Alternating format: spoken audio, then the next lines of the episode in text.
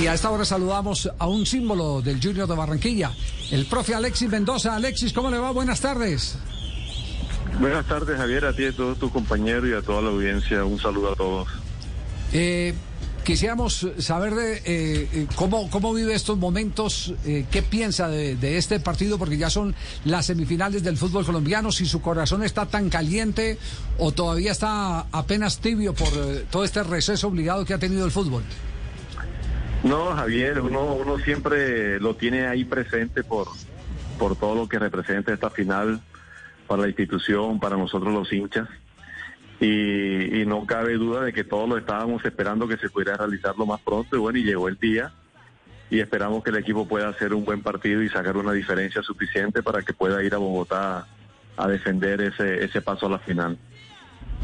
Eh, profe, profe Alexis, eh, no tener a, Teo, eh, un jugador tan emblemático, tan determinante, marca realmente una, una tendencia compleja en esta en este duelo de 180 minutos.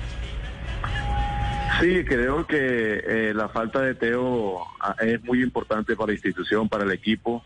Quizás estos dos meses larguitos que ha estado lesionado, el, el equipo lo ha sentido pero aún así los jugadores que han entrado han hecho lo, lo mejor posible por responderle al técnico, por responder a, las necesidades y a las prioridades que es pasar a la siguiente fase.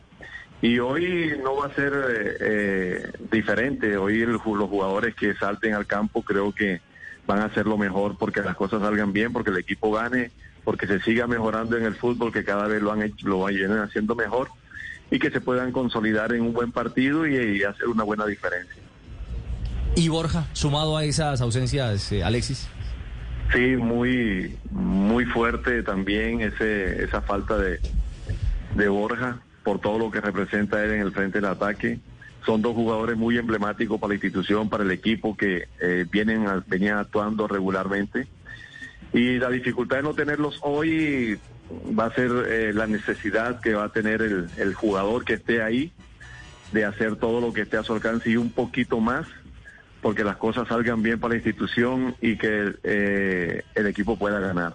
Ya, eh, no podemos eh, dejarlo ir sin preguntarle por la selección Colombia, pero permítanos un instante porque atención ahí en este momento comunicado oficial de la Federación Colombiana de Fútbol sobre el caso Lerma, ausente en la lista de 28 elegidos por el técnico Reinaldo Rueda. El cuerpo técnico de la Selección Colombiana de Fútbol de mayores en cabeza de su director técnico Reinaldo Rueda informa que el jugador Jefferson Lerma no fue convocado para disputar la Colmebol Libertadores, Colmebol Copa América Brasil 2021 debido a una situación personal. Desde la Selección Colombia deseamos que pueda atender sus asuntos y regresar en una próxima oportunidad a una convocatoria del equipo nacional para seguir defendiendo la camiseta de nuestro país con la altura, profesionalismo y dedicación de siempre. Profe Alexis, usted que es experimentado en ese sentido en cuerpos técnicos de selecciones nacionales, eh, ¿es muy común que ocurran este tipo de, de hechos, no? Sí, en algunas ocasiones sí y van por, por todo lo que esos muchachos eh, necesitan hacer. Algunas veces se les acumulan muchas, muchos trámites que tienen que hacer ellos personalmente en sus ciudades, con su familia, por algunas circunstancias que pasan. Algunas veces le dan tiempo para que ellos puedan eh, llegar, eh, cumplir con sus obligaciones deportivas, con, con su equipo, con su selección, y después se le da el tiempo, pero en otras ocasiones eh, le ponen el, lazo en el cuello y no tienen otra forma sino tienen que responder rápidamente y esas situaciones se han dado en otras ocasiones. El Pío Valderrama ha sido muy crítico en las últimas horas con el cuerpo técnico de la selección eh, Colombia y con el funcionamiento en general del equipo. Yo sé que usted es muy cercano a Reinaldo Rueda, como quiera que fue su asistente en momentos eh, exitosos. Eh, ¿Qué opinión tiene de lo que pasó en estos dos partidos, Perú, Colombia y Colombia-Argentina?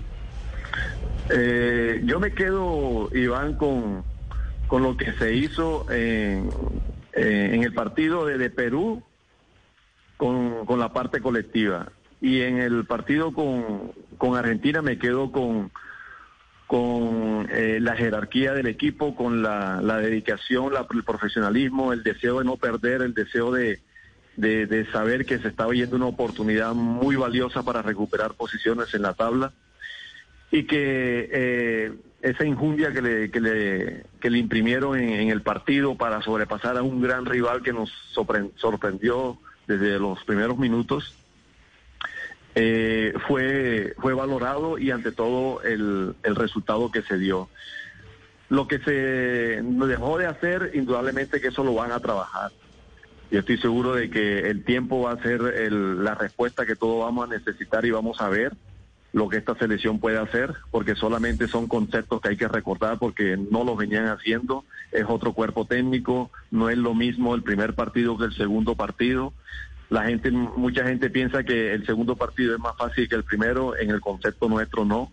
El segundo partido es más difícil porque tienes que sostener lo que lo que haces en el primero y el rival que, que te enfrenta es un rival mucho más fuerte y eso es parte de lo de todo lo que es la necesidad del trabajo individual y colectivo de una selección que todos sabemos que puede mejorar porque es un un equipo que se conoce mucho, pero que le hace falta trabajo con la actual dirección técnica. Sí, eh, podemos especular, porque después de los partidos uno puede especular. Eh, mm, Reinaldo eh, quiso aguantar a Argentina, desgastarla con la línea de tres volantes que, que montó. usted que lo conoce bien, ¿qué nos puede ayudar a imaginarnos para entender lo que pasó en esos primeros minutos? Yo pienso que, el profe quiso ocupar un poquito más el medio para evitar que nos hicieran la superioridad numérica ahí con, la atención que se debía tener sobre Messi, para que él en, el costado donde cayera tuviese un jugador que lo pudiese eh, bloquear y tener el acompañamiento de un segundo jugador del medio campo. Pero eso no, se realizó en ningún momento porque no se llevó a cabo por, por la sorpresa que nos llevamos de recibir dos goles.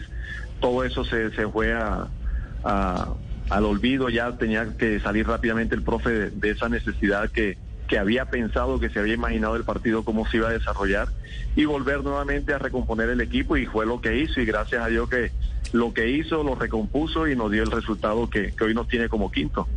Oye, yo te quiero. Oye, ¿cómo estás tú, Alessi? Te hable mono. ¿Todo bien, todo bien? Oye, ¿sabes que no estás de... no estás de acuerdo conmigo? no jodas.